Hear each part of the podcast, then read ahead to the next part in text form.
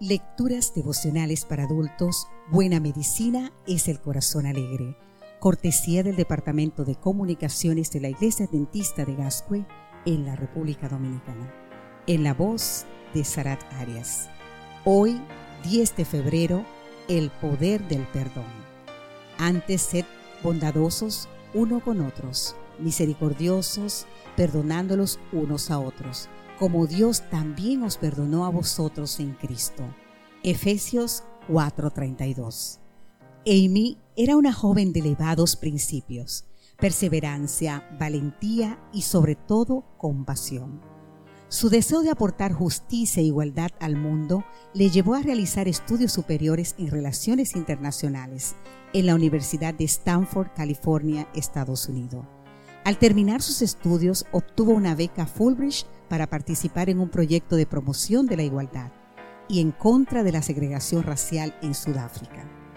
Al final de su estancia, cuando faltaban dos días para regresar a casa, un grupo de jóvenes en la población de Guluteo la detuvo, la sacó del vehículo y la cuchilló hasta la muerte.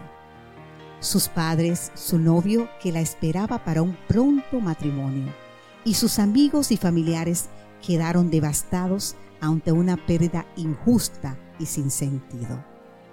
Estaban llenos de enojo, dolor y odio, reacciones humanas naturales ante un hecho tan horrendo.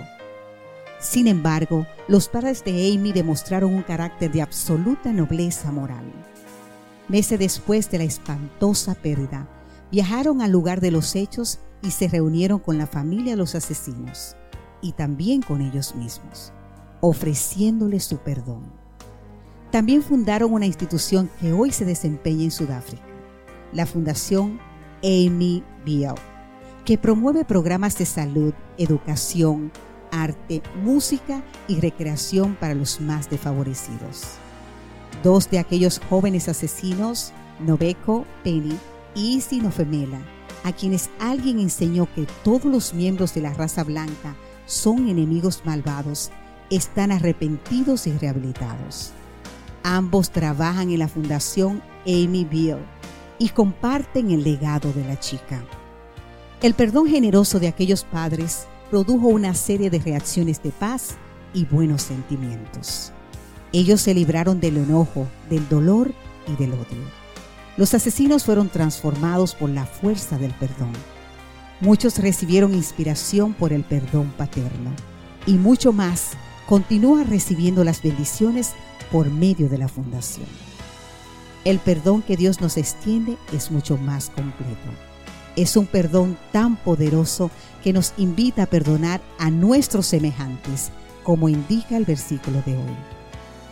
Tal vez el Señor no te invite a que perdones al asesino de un ser querido, pero sí a tu cónyuge, a tu hijo, a tu padre, a tu vecino o a tu pariente.